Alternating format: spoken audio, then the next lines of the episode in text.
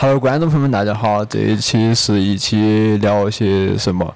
那我是阿叔。那今天呢，我们是在于非常特殊的一个地方。那这个地方呢，就是四姑娘山脚下的小金县，对吧？是不是小金县？嗯。然后我们请到一位非常户外，也不能说资深的玩家吧，但是他确实经过很多户外，让他自己介绍下自己吧。挺资深的呀。哎，你说为啥资深噻？你不要告诉我你爬了爬了五百座山。那倒是没有。那不就得了？你还值？大家好，大家好，我我叫薇子，我是在一家户外生活媒体做社群运营。所以你主要负责的是啥子？社群运营是干啥子的？做社群啊，就是找人一起耍呀。哦，原来社群运营就是找人一起耍，那我很想做社群运营，啷么办？我们的社群运营就是找到一群有趣的人一起耍更有趣的事情。你真的好官方啊！你太官方了。啊，所以啊，我们那一次是也是应品牌的邀请，所以来到四姑娘山。因为薇子之前就是前段时间刚从四姑娘山刚回去，对吧？哦，等一下，我刚刚是不是没有介绍我们媒体叫啥子？你说一家户外生活媒体，不是自媒体，是媒体。我们是上海的一家户外生活媒体，叫 Nuz，N U Z。他是重庆的，我是四川的，但川渝不分家，对不对？都可以用。都可以用川渝方言对那种进行交流，所以那是一期川渝方言的博客。呃，因为我们今天是应品牌邀请，然后来到四姑娘山去，今天爬了那个，也不能说爬四姑娘山吧，就是爬了它山脚下的另一座小山，小山，就是可能去看了一下。你对于那次活动有啥子看法吗？以以你的角度来说，因为你是一个呃户外媒体的社区运营。嗯，今天我们徒步的路线，我想应该是考虑到。嗯，那次参加活动的大部分人其实都没得太多的户外经历，甚至于没得太多运动的经验。平时的话，可能更多是一些潮流方面的媒体老师。所以说，那次主办方应该是把那个路线专门挑了一条比较简单的路线，然后。它的话，其实在我的概念里面，严格来说应该不算是徒步，它更像是爬山，更像。你的意思就是郊游？有点像大家一起出去春游，然后爬升有个，哎，我们今天那个路线爬升有几百米？没有几百米吧，五百七八百的样子吧？好像就没有七八百，可能就是五百的样子。嗯。差不多四五百的样子，然后它其实是一条本地人回去走的一条路线。大家有来过四姑娘山的朋友的话，可能会晓得一个 local 的一个酒吧，叫冰室酒吧。那个酒吧的老板儿叫唐伟，他是他应该不是四川人，他好像是西安人，但是他来四姑娘山已经很久了。他以前应该是在成都生活。曾经是一个乐手，嗯，应该是打鼓的鼓手，但其实恁个多年下来，他应该各种乐器都会耍，各种乐器都会因为因为耍音乐、喜欢音乐的人都是。其实他各种乐器都会，因为乐理是相通的嘛，他可能各种乐器都会想要去尝试，想要耍一下，所以说肯定也不仅仅是打鼓。他当初是来了石姑娘山。其实我们下午就是晚上听他分享，他也是一个生活非常有趣的人。对。比如说他会去捡蘑菇、摘蘑菇，或者就是呃带自己狗一起去爬山。但我们有可能。下一回来的播客可能叫上他一起，就是我们可以一起聊一聊他自己。我觉得应该会很有意思。对他可以分享出他自己，因为他已经活那么多年了，那肯定他的生活阅历。活那么多年。对，已经活那么多年，他生活阅历肯定跟我们肯定不一样嘛。他可能也都，我不晓得他好多岁。三十多总有了嘛，四十多总有了嘛。不止不止。那不就得了？我觉得可能四五十岁吧。然后他当初是来四姑娘山，应该是来没有，应该是来耍，然后啊，就喜欢上了那个地方。其实很多从城市里面到山头、到海边去生活的人，大部分应该都是那个样子。到了那个地方，就喜欢上点儿，嗯，然后都选择留下来。然后他应该现在。我记得我今年我因为我五月底还来了一会儿四姑娘山，我过来爬二峰。上回儿跟他见面聊的时候，他应该是说过来待了十八年了。其实，就像你刚刚说的，晚上听他聊他在那点儿生活的一些日常，都可以听得出来。虽然说四姑娘山，嗯，就小金县并不大，然后那点儿的，嗯，中心城区其实面积都更小，然后从整个社会结构。还有 包括包括 呃人文啊艺术方面，可能结构远远不如成都那个丰富，但是他既然在那点儿待得住，但是我觉得在那边儿就是还是很放空，就是感觉只要顾好自己的生活就可以了，就不要就不像在成都或者在其他地方生活，你还你还要为了某件事情而打拼那种感觉，在那边就是。纯享受生活自由，所以，但是也要待得住呀，因为其实其实其实，嗯，比如说把我们把你或者把我甩到四姑娘山来，你喊我们在那里生活个十几二十年，真的不一定待得住，因为你可能刚开始会觉得新鲜，但是如果你不是真的特别沉迷于待在大自然的环境里面，呃。因为他其实是在大自然的那个环境里面找到了很多乐趣，比如说。采蘑菇，比如说带他的狗天天去耍。其实像整个四姑娘山，甚至川西那片区域，他是非常的熟悉。他也会经常去爬山也好，徒步也好，包括他自己登山。然后他以前也是一个越野跑，嗯，一个应该是一个成绩非常不错的一个业余爱好者吧，应该算是。所以他的经历其实还。挺传奇的，就是一个外地人，然后来到四姑娘山去做那些事情，所以我们看以后有没有机会可以跟他一起去聊一些东西，或者是给他写个专访那些，我觉得都可以，就是把他的一些事情让更多人喜欢四姑娘那个地方嘛。因为毕竟也是我们四川一部分嘛，对吧？嗯。但你是重庆人，跟你就没啥子关系。川渝不分家的嘛。川分是不分家，但分到市的嘛。但是你是重庆市嘛，我们是四川省的嘛，是不是？你可以，你可以拿起你的 设备出去了。哦，因为我们那次也是。应萨尔门的邀请，然后来啊。有关于萨尔门的鞋子的话，萨尔门是一家是一家专门做户外的品牌的鞋子嘛。虽然现在可能有些东西是偏向于时尚方面。啊，你最喜欢的鞋子是哪一双？四川人不得不得把鞋子喊鞋子，孩子。对，孩子。我其实最喜欢的。我最喜欢的其实是我买的萨洛蒙的第一双鞋子。当初我记得我买那双鞋子的原因是我想，我想买萨洛蒙。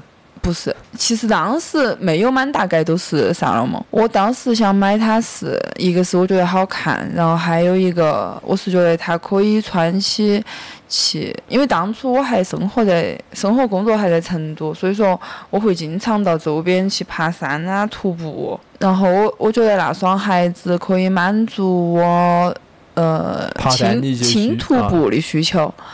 然后同时我在城市里面，哦，因为我当时练 CrossFit，所以说我对鞋子的要求都是它的鞋底一定要不能太软，嗯，回弹不能太大，都是它其实是要有一个偏硬的一个属性。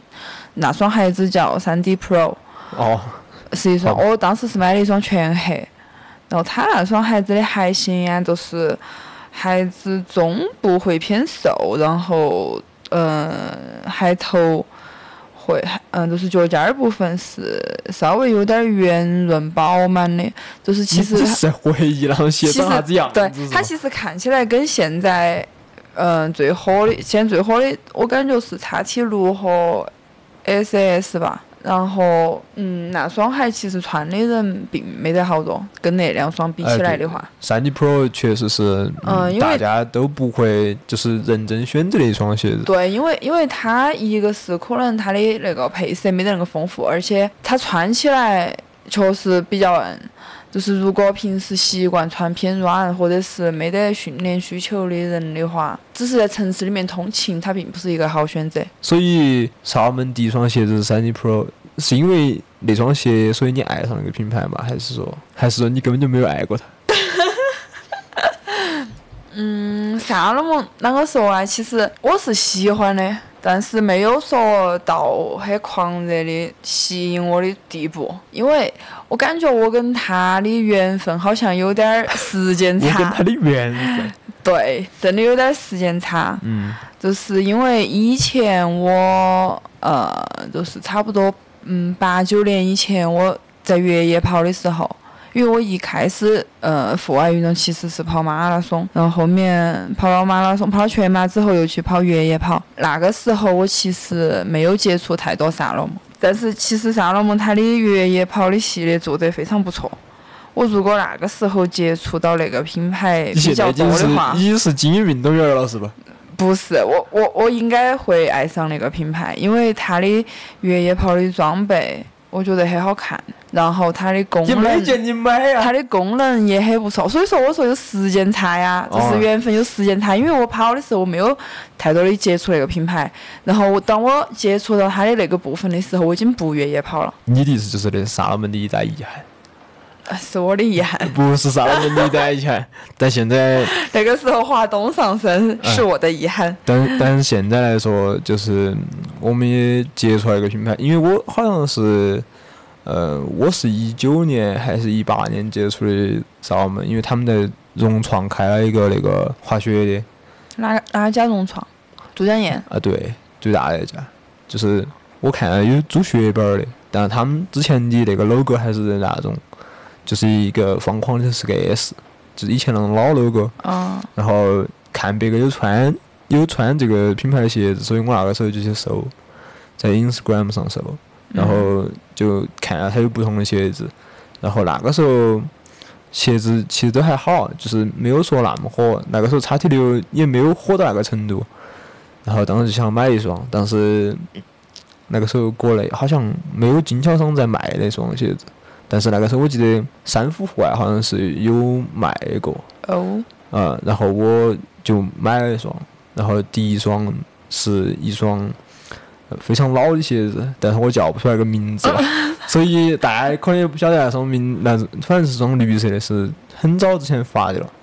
然后也是因为那件事情，所以比较喜欢萨尔门，然后就买一些东西。这一次来爬山，对于你来说已经没有那么多吸引你的地方还，是有啊。就是比如说像今天那种。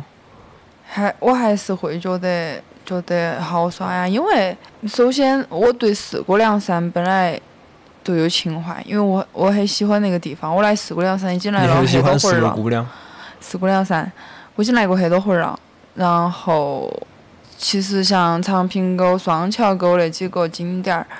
我每个地方都去过不下一次两次，但是每回儿去都还是会觉得很好耍。嗯，然后所以说，再加上我本身只要，其实对于我来说，只要在自然下面待到，我都会觉得很开心、很愉悦。然后今天那个路线，虽然说它，你从运动上面来说，它并不是一个很有挑战性的路线，但是一定要让你爬一回那种才有挑战性是吧？但是我还是会觉得它好看，而且今天那个路线里面，我们我们在路途当中看到了幺妹儿峰，幺妹儿峰都是都是，我觉得那些雪山真的都是对于我来说，不管看好多次，我都会觉得每回儿看到的时候，我都会心心潮澎澎湃，嗯没得那个激动。呃呃，可能前两次看到会有那个激动，后面看到的时候，其实已经比较熟悉了对他的样子，嗯，就是会觉得很感动，就是会觉得很亲近。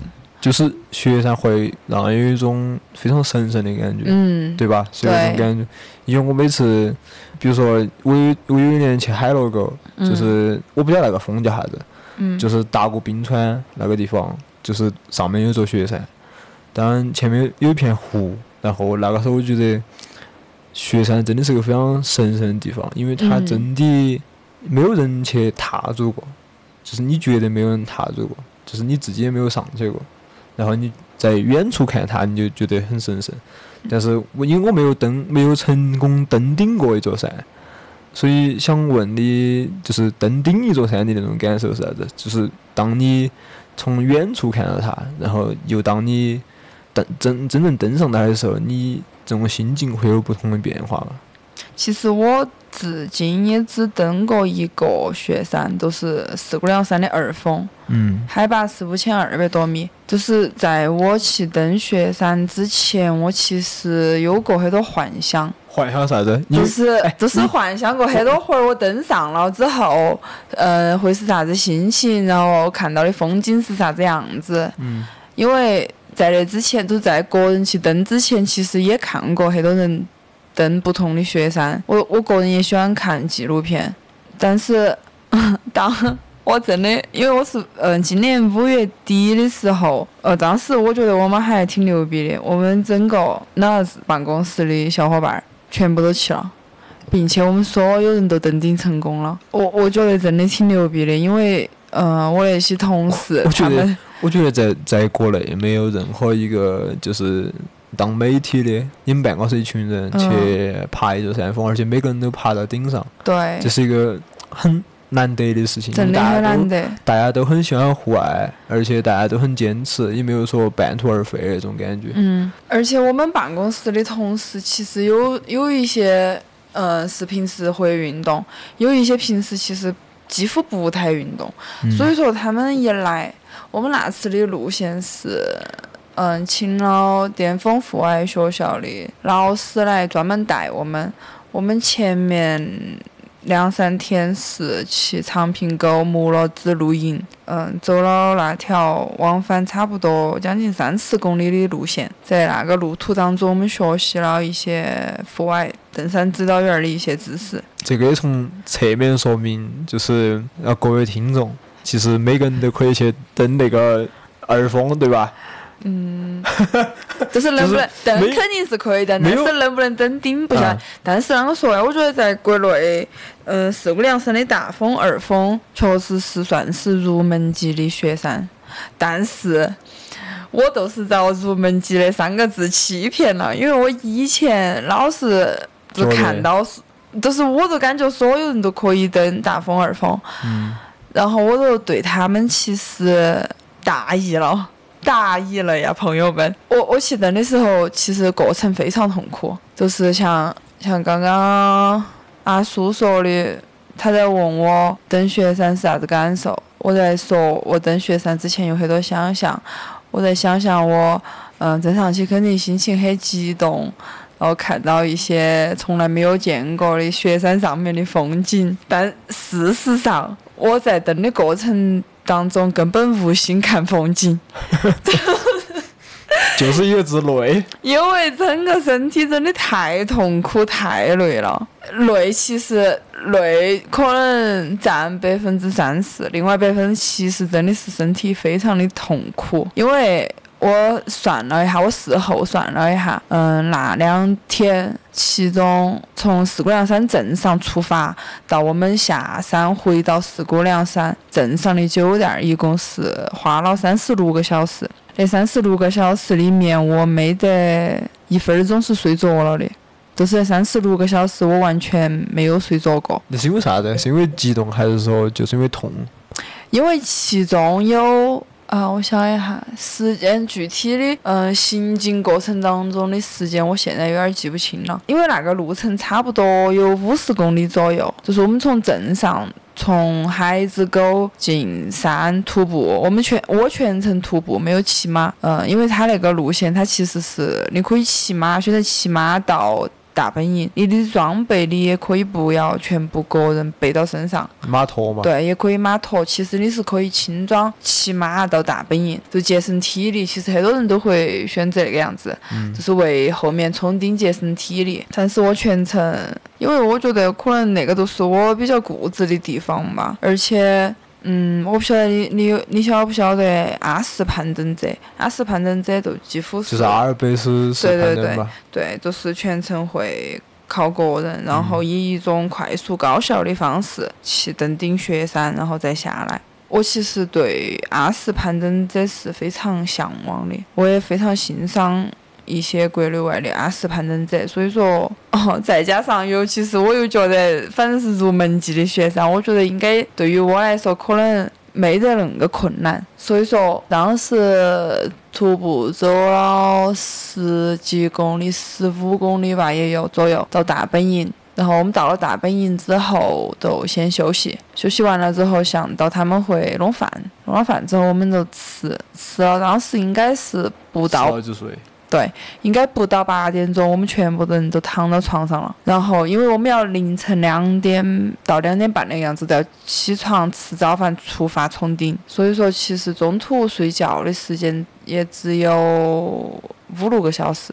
但是高反严重到我完全无法睡着，而且你会非常焦虑，就是你又想到第二天凌晨开始你要冲顶，那你肯定需要睡觉，肯定需要好好的休息来恢复体力，因为之前已经有一段爬升比较大的路程了，并且是重装，所以说必须要休息。但是你又看到时间一分一秒的流逝过去，但是你完全无法睡着，就更焦虑。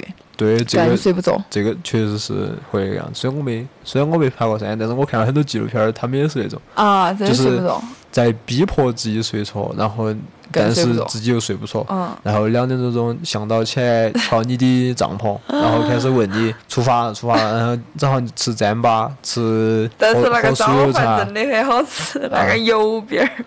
他向导一直喊我不要吃饱，不要吃饱，说容易高反。但是我我我是一个非常贪吃的人，就那个油饼好吃的，我根本忍不住，一直吃了很多，一直到吃饱。吃油饼就能吃饱？嗯。好。啊，还还有稀饭，还有稀饭，因为油饼很胀肚子啊。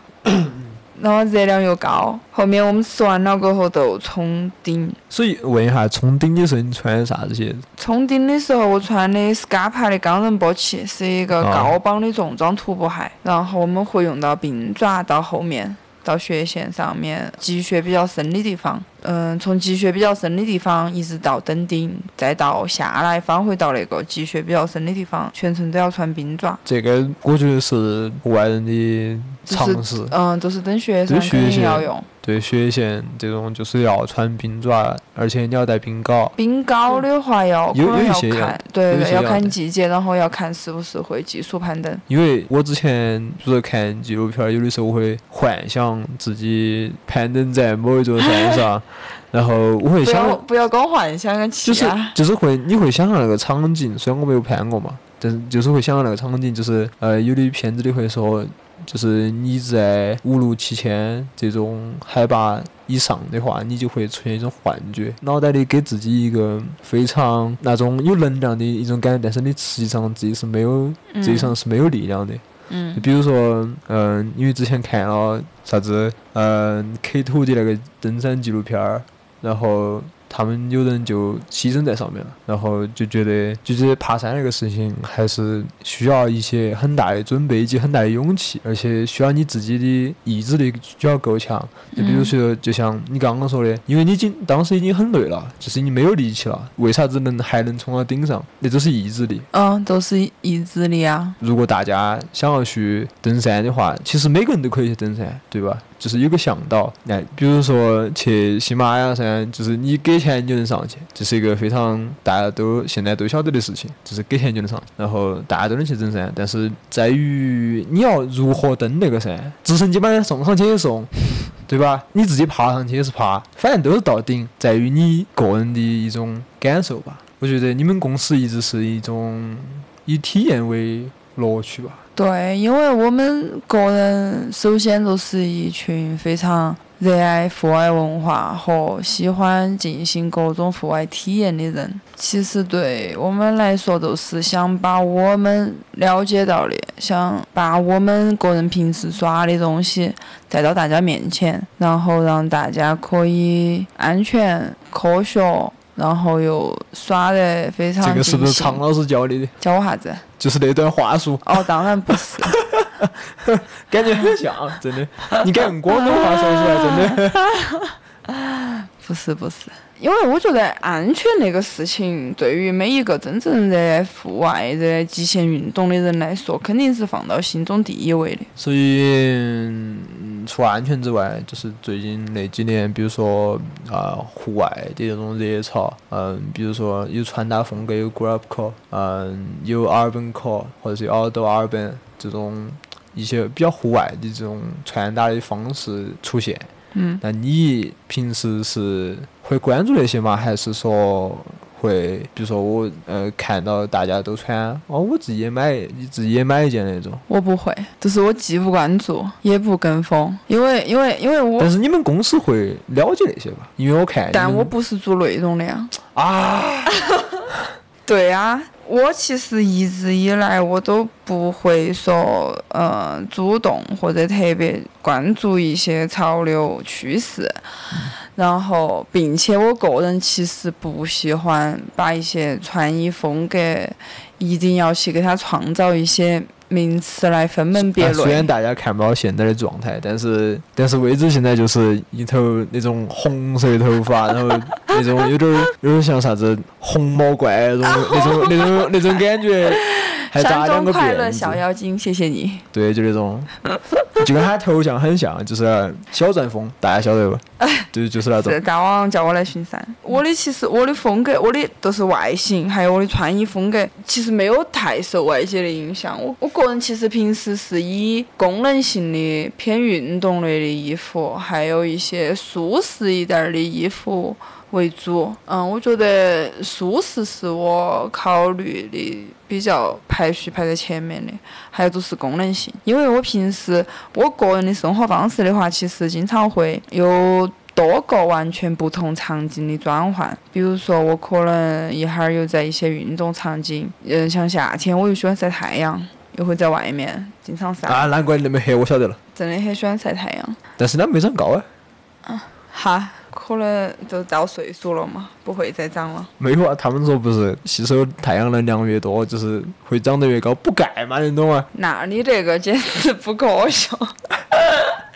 那你 要吃，要首先你要在你能长高的那个年龄范围以内吃钙片，而且晒太阳。所以大家晒太阳只是，就是我感觉只是开玩笑的成分居多，它可能帮助有那么一点点儿，所以所以大家晓得，就是晒多了太阳，就是只会变黑只会黑。变黑，不会长高啊。这是一个非常流传已久的谣言，真的。是自成一派。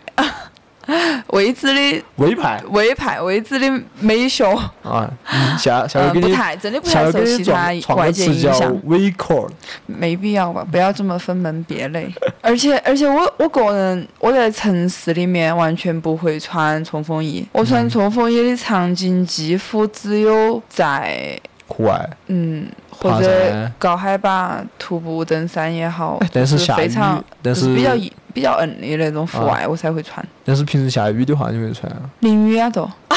因为小雨没必要打伞，大雨打伞也没用。中雨中雨都淋起啊淋，因为是恁个的，我也不晓得它啥时候会下雨，我不可能为了，你这是个悖论，真的。